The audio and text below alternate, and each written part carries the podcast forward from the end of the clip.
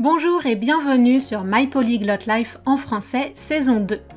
Chaque mois, je reçois un ou deux invités pour une interview sur l'apprentissage du français et ou sur la vie d'expatrié.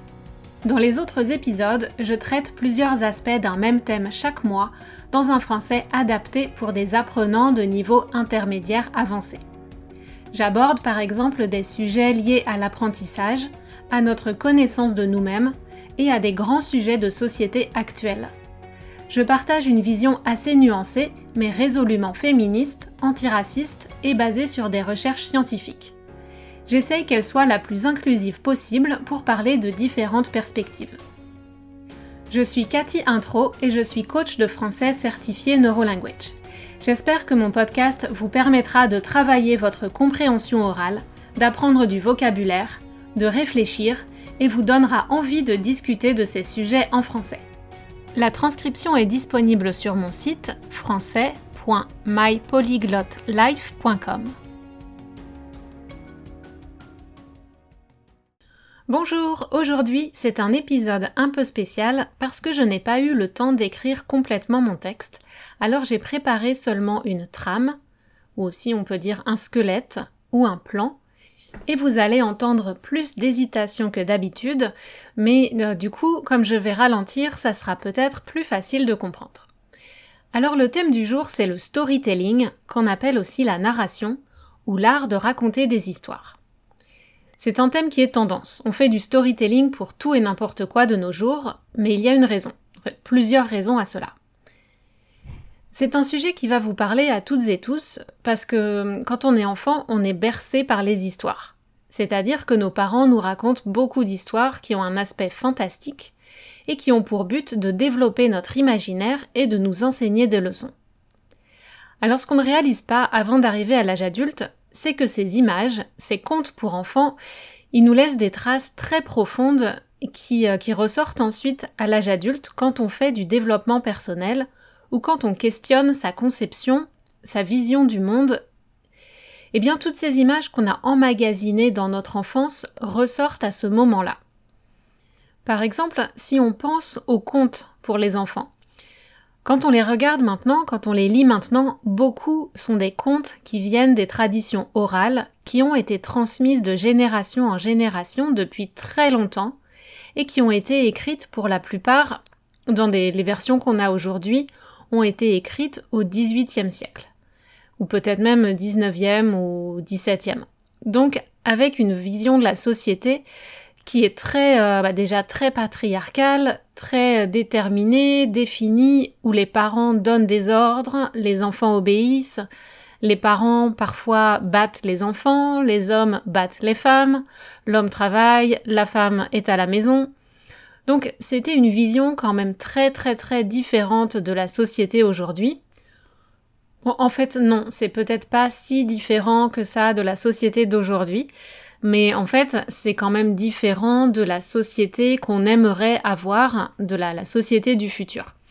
Et donc pour bâtir les enfants du futur, on les nourrit de ces histoires du passé, où euh, la représentation par exemple des personnes de couleur dans ces contes euh, est quand même très négative ou absente et euh, par exemple, les personnes de couleur ne sont pas dans des positions de personnage principal ou de personnage valorisé. Donc voilà, on forme euh, l'histoire des contes forme en partie notre vision du monde et influence nos représentations. Donc c'est pour ça que c'est important, si vous avez des enfants aujourd'hui, de réfléchir à ça et de faire attention à ce que vous consommez avec eux et aux histoires que vous leur racontez. On a aujourd'hui des familles de plus en plus multiculturelles et avec des, euh, cultures mélangées, et les contes qu'on raconte aux enfants ne reflètent pas du tout euh, cette réalité. Donc c'est pour ça que tout le travail qui est fait en ce moment sur la représentation des personnes et des cultures est fondamental pour ouvrir les portes de l'imagination grâce aux histoires.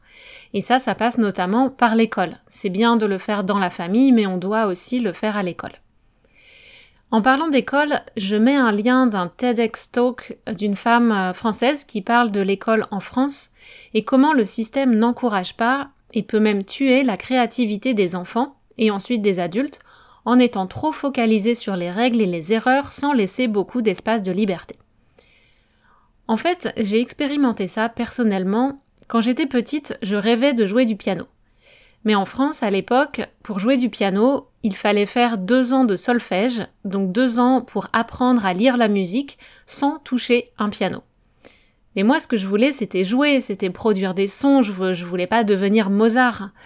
Et puis, euh, peut-être que si j'y prends goût, si ça me plaît, eh bien, je vais vouloir approfondir. Et là, je vais apprendre à lire la musique, mais je veux d'abord toucher un piano, quoi. Et, euh, et ensuite, je vais écouter des références et travailler. Donc, si on commence pas par la motivation, ça décourage de faire des efforts. Donc, l'histoire que je me suis racontée, quand j'étais petite, c'est que j'étais un peu paresseuse parce que je voulais pas faire des efforts pendant deux ans et faire du solfège. Puis je me suis raconté aussi que de toute façon c'était pas grave parce que j'ai pas l'oreille musicale ni le sens du rythme, donc c'est, c'est même pas la peine de faire du piano en fait. Bon, en fait, tout ça, ça se travaille. Donc peut-être que je n'ai pas un sens du rythme inné ou très développé par rapport à d'autres personnes, mais si j'ai la motivation et que je le travaille, eh bien je vais progresser, je vais l'apprendre. En fait, on peut aussi imaginer une autre histoire et, euh, se dire que, en fait, si j'ai pas envie de faire deux ans de solfège, c'est parce que je n'ai pas envie de gaspiller mon temps, mes précieuses années à faire un truc très ennuyeux dont je ne vois pas l'intérêt, alors que euh, ce que je veux, c'est juste taper sur les touches du piano. Donc en fait, c'est plutôt de la recherche d'efficience et d'efficacité, et pas de la paresse. Et si on reformule l'histoire comme ça, d'un coup, on a complètement une autre image de cette petite fille qui n'a pas envie de faire du solfège. Est-ce que ça vous parle ça au sujet de votre français?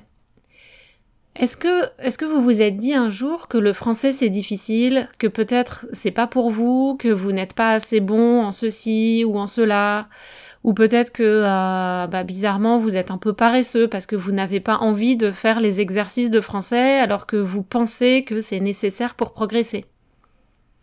Bah, tout ça c'est une histoire que vous vous racontez, avec peut-être quelques bases dans la réalité, peut-être pas du tout, mais, mais voilà, c'est juste ça, une histoire. Tout ça pour vous dire que les images et les histoires qu'on a dans notre tête et qu'on entend dans l'enfance et l'adolescence, ça a une influence énorme. Et c'est pour ça que le storytelling dont je vais vous parler aujourd'hui, je vais en parler à plusieurs niveaux. D'abord, on va aller voir le niveau de base, qui sont les raisons évidentes d'utiliser la narration pour apprendre une langue, en quoi ça peut nous aider concrètement, techniquement, dans la mécanique de la langue aussi, pour apprendre à utiliser cette langue, et comment les histoires vont nous aider à maîtriser la technique de la langue. Puis dans un deuxième temps, je voudrais aborder cette phrase que j'entends souvent, mais moi je suis pas créatif ou pas créative. Et on va voir comment vous pouvez quand même utiliser la narration pour progresser en français. Et pour terminer, je vais vous laisser avec quelques questions. On va aller voir un peu plus dans le niveau méta. Déjà, on va aborder la question de la créativité et comment elle est bridée, comment elle est limitée dans notre société en général. Puis on va aller voir des pistes pour explorer toutes ces histoires qui nous ont marquées et qui nous bloquent dans notre apprentissage. Et j'ai une annonce spéciale en fin d'épisode concernant un challenge pour améliorer le français ou d'autres langues grâce à des histoires, un programme auquel j'ai collaboré pour créer le contenu.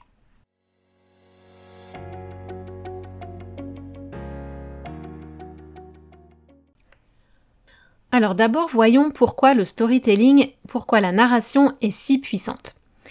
Déjà parce que ça, touche deux niveaux, ça joue à deux niveaux au niveau cognitif et au niveau émotionnel. Donc on allume tout le cerveau. En gros, quand on entend une histoire, tout se met en route.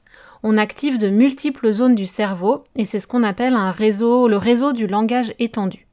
Donc on va au-delà du langage verbal et on va euh, utiliser tout le pouvoir d'association de notre cerveau. Notre cerveau fonctionne par association. Il apprend des choses en relation les unes avec les autres et les histoires activent tous ces circuits. Donc plus on active les connexions dans notre cerveau, plus elles deviennent fortes et rapides. Et, euh, donc évidemment, quand on a besoin de retrouver un mot dans une langue ou de composer une phrase, bah, plus c'est rapide et euh, fort, plus on va y arriver rapidement. Et en plus, donc ça c'est le niveau cognitif, mais il y a aussi toute la dimension émotionnelle qu'on met dans les histoires. Et on sait que les humains sont principalement dirigés par les émotions plus que par la raison, même si on aime croire l'inverse. En fait, ce sont beaucoup nos émotions qui déterminent nos actions. Donc le, euh, le fait que les histoires nous engagent émotionnellement, ça renforce toutes les actions d'apprentissage qu'on fait avec les histoires. Et c'est euh, une chose qui revient souvent quand mes clients, quand je leur demande qu'est-ce qui t'aide toi à apprendre, ou à, mémoriser, ou à comprendre euh, ce point de grammaire, tout le monde me dit le contexte. Moi, Cathy, j'ai besoin de contexte. J'ai besoin de beaucoup de contexte. J'ai remarqué que si on voit les phrases et les mots en contexte, euh, vraiment que je peux imaginer la situation, eh bien là, je comprends. Mais en fait, c'est pas, c'est normal. Euh, vous, si, si, vous aussi ça vous arrive, vous n'êtes pas euh, bizarre ou étrange ou c'est normal. On fonctionne comme ça, on a besoin de contexte. Et plus le contexte est personnel, plus vous allez avoir une relation forte. Et si c'est utile dans votre vie, ça va être plus durable parce que votre cerveau a un vrai besoin de, comprendre ce concept. Il, voit bien que ça va lui être utile dans la prochaine situation quand il va parler avec un francophone, et alors il va faire des efforts et activer tous les circuits euh, qu'il peut pour euh, mémoriser cette information. Par exemple, si j'introduis un concept comme les propositions subordonnées relatives, que je vous explique toute la mécanique, que vous la comprenez sur le papier, sur le tableau blanc, vous avez tout compris, mais en fait, je vous ai pas, je vous ai donné quelques exemples, mais je vous ai pas créé un besoin de maîtriser ce concept. Vous voyez que oui, peut-être c'est intéressant, mais euh, mais ça va pas changer votre vie parce que vous n'avez pas compris comment vous vous allez en avoir besoin. Alors que si euh, on va créer le besoin, vous êtes en train d'expliquer une histoire et là, clairement, vous auriez besoin d'une proposition subordonnée relative, mais vous savez pas comment l'utiliser. Je vais pas forcément vous expliquer son nom, peut-être je vais vous donner son nom, mais si vous n'aimez pas les gros termes de jargon grammatical, on va peut-être juste appeler ça une phrase introduite par qui et que, par exemple. Et on va essayer de la construire ensemble, on va comprendre la mécanique, et là, c'est un mécanisme différent qui se met en place. D'abord, il y avait votre besoin. Vous avez senti qu'il manquait un élément. On l'introduit, on vous donne les outils, on vous apprend à l'utiliser, et ensuite vous allez pratiquer. Et puis avec la pratique, la confiance va arriver et vous allez pouvoir l'automatiser euh, après un certain nombre de, de répétitions et de pratiques. Et en fait, quand on y réfléchit, à l'école, on fait complètement l'inverse. On part du concept, on vous explique comment ça marche, puis après on vous dit non non mais si si en fait tu en as besoin. Mais euh, mais ça marche pas bien, pas très bien comme ça. C'est comme si on commençait le livre au milieu du livre. On vous met au milieu de l'action, et en fait, on vous a pas présenté euh, les personnages, le contexte et, pourquoi euh, la bagarre arrive. Donc là, vous comprenez rien, vous êtes complètement désengagé de l'histoire et vous n'avez pas envie de continuer. Vous vous sentez confus, ça génère du stress, et on entre dans le cercle euh, vicieux de l'apprentissage qui ne réussit pas en fait. Donc c'est pour ça que l'un des éléments essentiels du storytelling, c'est d'attraper l'auditoire ou le lecteur dès l'introduction par quelque chose qui va attirer son attention et créer le besoin et l'envie de continuer. Et, euh, cette exposition, cette euh, introduction, elle crée, elle permet de commencer cette relation émotionnelle et de, commencer l'engagement qu'on va avoir dans l'histoire. Et en fait, il faut réaliser aussi qu'on n'a pas tous la même perception de, pas le même attachement aux mêmes éléments de l'histoire. C'est-à-dire que euh, certains ont une plus grande connexion avec les passages actifs. Donc certains vont être plus attirés par les actions, par la description des scènes où il se passe quelque chose. Et d'autres personnes vont plus réagir à l'histoire dans les moments plus contemplatifs, où on s'arrête sur la psychologie des personnages, sur leurs émotions, et, euh, on se sent euh, plus engagé par ces moments-là et les actions, on va passer plus rapidement dessus. Donc il n'y a pas une bonne manière d'appréhender les histoires ou d'avoir une relation avec une histoire. Chaque personne est différente et c'est pour ça que les clubs de lecture sont un concept assez intéressant parce qu'on peut euh, communiquer et euh, échanger sur nos perceptions des histoires et ça, ça donne souvent des, des, discussions intéressantes. Et puis bien sûr, il y a le fait que chaque euh, lecteur ou spectateur a des, des zones de son cerveau qui sont stimulées plus, plus rapidement ou plus facilement. Euh, les zones visuelles ou auditives, et chaque personne a des variations importantes dans les degrés de stimulation. Donc euh, si moi j'entends un mot, peut-être que je vais avoir une image qui me vient en tête, une autre personne va avoir une musique ou une texture, et donc chaque histoire créée par chaque personne va être différente en fonction des circuits privilégiés par votre cerveau. Donc c'est pour ça que le rôle de l'instructeur, de l'enseignant, c'est de donner la matière de base, les éléments imposés, et ensuite de laisser l'apprenant faire son chemin. Parce que si je vous donne mon chemin, peut-être qu'il ne va pas vous parler à vous, donc c'est beaucoup plus puissant.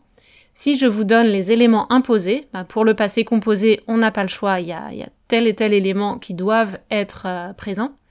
Mais ensuite, la logique de créer l'histoire de ce temps, je vais vous laisser la faire.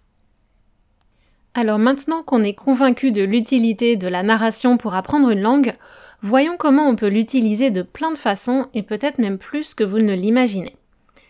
Alors d'abord, voyons comment apprendre une langue avec les histoires pour améliorer sa maîtrise de la langue, sa euh, fluency. Donc il y a plusieurs principes. Le principe d'apprendre avec les histoires, c'est que ça utilise la répétition. C'est pour ça qu'on recommande beaucoup d'utiliser des séries plus que des films, ou de, se concentrer sur euh, des livres du même type, comme les contes, les livres pour enfants ou euh, des livres autour d'un même sujet, parce que vous allez répéter euh, les mêmes vocabulaires, le même contexte, les mêmes situations, et on sait que la répétition favorise l'apprentissage durable. On peut aussi utiliser des contenus qui sont très familiers. Par exemple, j'ai plusieurs clientes qui aiment regarder des séries américaines, mais dans une version française parce qu'en fait elles connaissent l'histoire très bien et euh, les, séries comme ça on en a vu des dizaines donc on connaît le déroulement de l'histoire par cœur, on connaît la gamme des phrases qui sont souvent utilisées dans, dans ces situations-là. Donc même si les mots en français au départ sont inconnus, on peut deviner la signification et peu à peu augmenter son vocabulaire quand on comprend les mots euh, de façon phonétique. Et puis avec les sous-titres, on peut parfois vérifier certains mots. En fait, le plus efficace dans la narration, c'est vraiment de combiner la lecture et l'écoute. Comme ça, on a tous les sens et toutes les dimensions qui sont stimulées. Et là, si vous ajoutez encore la lecture à voix haute, alors là, en plus, vous ajoutez l'action. Donc là, on a la, totale et c'est hyper, hyper efficace. C'est une grande source d'apprentissage implicite. Euh, j'ai vu beaucoup d'exemples avec mes clients et mes clientes où ensemble on va parler des gros blocs de la langue, donc on va parler de la conjugaison, de, euh, certaines constructions de syntaxe de phrases, mais ensuite tous les petits mots, euh, ce, de, mon, ma, toutes ces choses-là en fait, grâce à l'exposition euh, ciblée avec, avec ces histoires qu'elles lisent, qu'elles écoutent et qu'elles qu'elles lisent à voix haute, eh bien en fait tous ces petits mots se mettent en place automatiquement et l'étude de la grammaire, elle va être très rapide sur ces points-là parce que c'est des choses qui sont familières. Donc juste, on va euh, préciser les règles pour être sûr qu'on est au clair sur tout. Et puis, euh, et puis c'est très rapide en fait. Et euh, j'ai vu des cas assez, assez spectaculaires, même en, un mois, un mois et demi de, de lecture à voix haute c'est assez impressionnant. J'avais une cliente qui, euh, qui oubliait toujours euh, beaucoup de petits mots du français et, euh, et après une pratique régulière comme ça, c'était beaucoup moins, ça a réduit de, de 90% les oublis de, des petits mots comme de ou le, là, les sujets aussi, je. Et donc c'est une technique qui fonctionne très bien.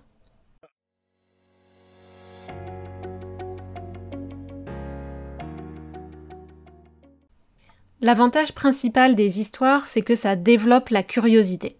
Surtout si vous choisissez au bon niveau pour vous, c'est-à-dire avec une dose de challenge suffisante pour votre cerveau, mais euh, avec une difficulté qui n'est pas décourageante.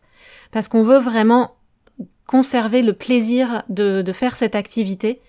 Et, euh, c'est ça les, deux ingrédients secrets, je dirais, d'apprendre avec des histoires. C'est de prendre du plaisir pendant qu'on fait ça et de faire confiance au processus.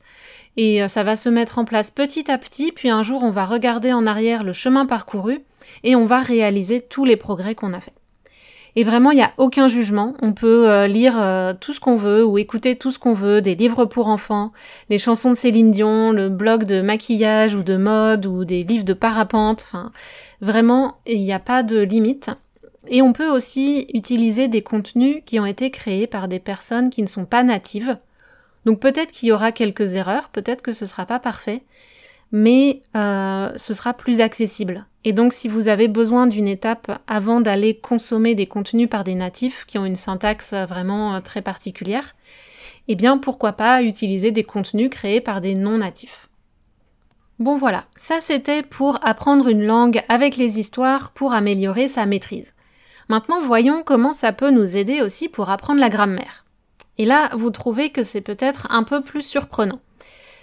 Alors évidemment, on peut penser à utiliser des histoires pour euh, analyser les textes, observer des, euh, productions écrites ou euh, audio, et étudier ça pendant des courtes sessions ciblées pour ensuite faire sa pratique soi-même. Et justement, je crois que c'est ça l'élément clé. Donc l'observation, elle est effectivement très importante, mais je dirais que le rôle de l'enseignant ici, c'est de vous faire créer vos propres connexions, vos histoires autour des concepts de grammaire. Donc quand on étudie la grammaire, il faut vraiment étudier ça en contexte, mais à fond. Euh, je trouve que dans les, manuels de grammaire, c'est souvent un problème, comme j'expliquais tout à l'heure. Le livre de grammaire, c'est une liste de points à traiter qui sont dans un ordre défini par je ne sais pas qui a décidé d'étudier ça dans cet ordre. Il y a, une certaine logique parce qu'effectivement la progression dans la langue, elle suit plus ou moins les programmes des livres de grammaire. Mais quand on voit tous ces points, on se sent un petit peu dépassé, overwhelmed. On est, on a l'impression qu'il y a beaucoup de choses, qu'on va jamais y arriver. Il y a tellement de détails. On, est un peu perdu. On ne sait pas comment procéder. Et parfois, je trouve que l'ordre dans lequel c'est enseigné n'est vraiment pas logique. Pas logique pour tout le monde en tout cas. Selon votre situation, vous avez peut-être besoin d'un concept avant un autre, ou alors vous avez besoin qu'on vous présente la globalité du concept, la globalité de la conjugaison du passé composé, plutôt que de décider que aujourd'hui on va avoir le point A, mais que le point B, on va l'étudier dans deux mois. Mais vous, votre cerveau, il a peut-être besoin de connaître euh, A, B, C, D, E pour ensuite retourner voir les détails, une fois qu'il aura compris euh, l'image globale.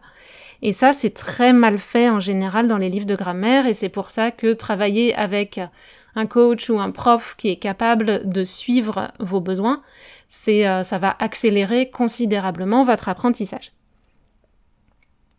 Par exemple, moi j'étudie le japonais. Alors vous me donnez des exercices à trous ou des phrases à reconstituer en japonais, je suis super douée, j'arrive à... C'est très logique comme langue. Donc j'arrive à mettre les éléments dans l'ordre. Par contre, vous me demandez de faire une phrase spontanément en japonais, c'est pas la même chose. C'est beaucoup beaucoup plus dur et, euh, en fait, je peux faire autant d'exercices à trous que je veux, ça ne m'aidera pas à améliorer euh, ma capacité d'utiliser les concepts dans une conversation spontanée. Donc ça, demande vraiment une pratique très spécifique. Et pour moi, l'une des meilleures manières de faire cette pratique pour préparer à la production spontanée de phrases dans une conversation, euh, c'est de faire une production contrôlée et créative. Euh, donc vous allez expérimenter vos propres phrases et euh, bien sûr, on a besoin de modèles, donc on va consommer beaucoup. C'est pour ça qu'on lit et qu'on écoute des histoires pour consommer les modèles francophones. Mais ensuite, on a besoin d'un bac à sable, un sandbox, ou d'une boîte de Lego où on peut expérimenter de construire nos propres phrases, nos propres bâtiments en français en Lego. Et en fait, quand on y réfléchit, quand on est enfant, on va jouer avec les, Lego, les blocs de Lego, mais souvent, il y a une histoire autour. On construit une maison pour quelqu'un, ou on construit un quartier, ou un, jardin. Il y a toujours quelque chose derrière euh, ce bâtiment. sauf peut-être pour les, ingénieurs et les architectes en devenir qui, qui prennent leur plaisir à juste construire un bâtiment pour faire un beau bâtiment. Mais d'autres personnes comme moi construisent un bâtiment parce qu'il il y a une histoire derrière et il y a des gens qui vont habiter dans cette maison. Et donc c'est ça l'idée en fait, c'est euh, avec le français, bah, si vous êtes un architecte de la langue, vous pouvez choisir d'avoir un d'expérimenter de façon plus technique autour de, des concepts linguistiques et de produire des phrases pour euh, pratiquer les concepts juste avec une, une vision euh, d'architecte en gros de la langue. Mais si vous êtes un peu plus euh, basé sur les histoires et l'imagination, eh bien, utilisez la langue pour créer vos histoires et expérimenter vos propres phrases. C'est pour ça que la grammaire, c'est vraiment fondamental de l'apprendre en contexte. Ça ne peut pas être isolé de, de l'utilisation qu'on en fait au quotidien. Et puis ensuite, après avoir appris en contexte, c'est important de l'utiliser dans votre contexte. Une histoire, elle nous engage. on s'engage dans l'histoire quand elle nous parle mentalement, émotionnellement, personnellement. Et quand on produit nos propres phrases dans notre bac à sable ou avec nos Legos, il y a des grandes chances qu'on ait l'occasion de les utiliser dans la vie réelle ensuite. Parce que si on les a imaginées, elles ne sont pas sorties de nulle part, elles sont sorties d'un besoin ou d'une situation qu'on a vécue ou qu'on peut vivre potentiellement. Et donc ça, j'y reviendrai la semaine prochaine, c'est euh, mais comment utiliser les histoires si on n'est pas créatif? On va voir qu'il y a quelques petites choses à déconstruire autour de ça aussi et que vous allez voir, on peut être créatif avec sa créativité. Pour terminer sur les façons d'utiliser la narration, le storytelling dans le contexte d'apprentissage des langues, c'est justement pour vous expliquer les neurosciences, ou tout ce qui se passe dans le cerveau pour vous expliquer comment fonctionne l'apprentissage avec des explications euh, très simples et très visuelles où vous allez pouvoir vraiment comprendre les concepts au-delà de l'aspect scientifique en fait. Et pour ça, je vous renvoie à ma dernière vidéo YouTube qui s'appelle Apprendre à parler français avec les neurosciences, les trois ingrédients pour aller plus vite. Et c'est une petite euh, histoire euh, justement pour euh, vous introduire un petit peu de neurosciences autour de l'apprentissage. Voilà, je vais arrêter là pour aujourd'hui. J'ai déjà beaucoup parlé, mais il y a encore tellement de choses à dire. S'il y a un point que vous aimeriez que j'approfondisse, n'hésitez pas à m'envoyer un petit message par email ou sur les réseaux sociaux. Et puis, euh, je traiterai ça lors d'un prochain épisode. Et puis, euh, avant de terminer, donc voilà l'annonce particulière dont je vous ai parlé. Si vous voulez essayer d'étudier le français avec la narration, je recommande le défi 30 jours de Holly Richards, le créateur de Story Learning, qui va commencer le 1er mai et auquel j'ai contribué. En fait, pendant 30 jours, chaque jour, un nouveau chapitre de l'histoire est publié avec une courte vidéo d'environ 5 minutes où j'explique des points de grammaire et de vocabulaire. Le thème du mois de mai, c'est euh, les prépositions en français. J'avoue que c'était un challenge pour moi aussi de vous rendre le sujet simple. Je sais que c'est un thème qui crée beaucoup de confusion et de stress, mais maintenant vous connaissez mieux mon approche. Donc j'ai essayé de révéler la logique au maximum et de vous encourager à observer, réfléchir et être autonome. Et je serai présente aussi chaque jour dans le groupe Facebook du challenge pour répondre à vos questions. C'est vraiment une superbe opportunité à ne pas manquer, donc j'espère vous y voir. Le niveau de l'histoire est dirigé vers les apprenants A2, B1, mais on couvre une gamme de prépositions assez large et parfois plus avancée que B1, donc c'est une bonne vision d'ensemble du sujet et une exposition quotidienne ciblée sur ce sujet-là. On recommande de passer entre 15 et 30 minutes par jour, pas plus, et de vous laisser porter par l'histoire. Lisez, écoutez l'histoire, regardez la vidéo, composez quelques phrases en écriture créative libre dans le groupe Facebook ou chez vous, pour pratiquer chaque jour. Et en faisant ça, je suis sûre que vous allez progresser dans plusieurs aspects de votre français selon les objectifs que vous vous fixez au début. Je mets un lien dans la description, je dois vous communiquer que c'est un lien affilié, mais bon, j'ai créé toutes les explications quotidiennes sur le point de grammaire, donc je peux absolument garantir la qualité du contenu. Et je vous retrouverai la semaine prochaine pour vous faire la suite de cet épisode et euh, qui va vous challenger, vous mettre au défi de réfléchir un petit peu par vous-même autour de la créativité et de votre créativité personnelle. À bientôt! Voilà, si vous aimez ce podcast, n'oubliez pas de vous abonner et d'en parler autour de vous, et je vous dis à très bientôt sur My Polyglot Life en français.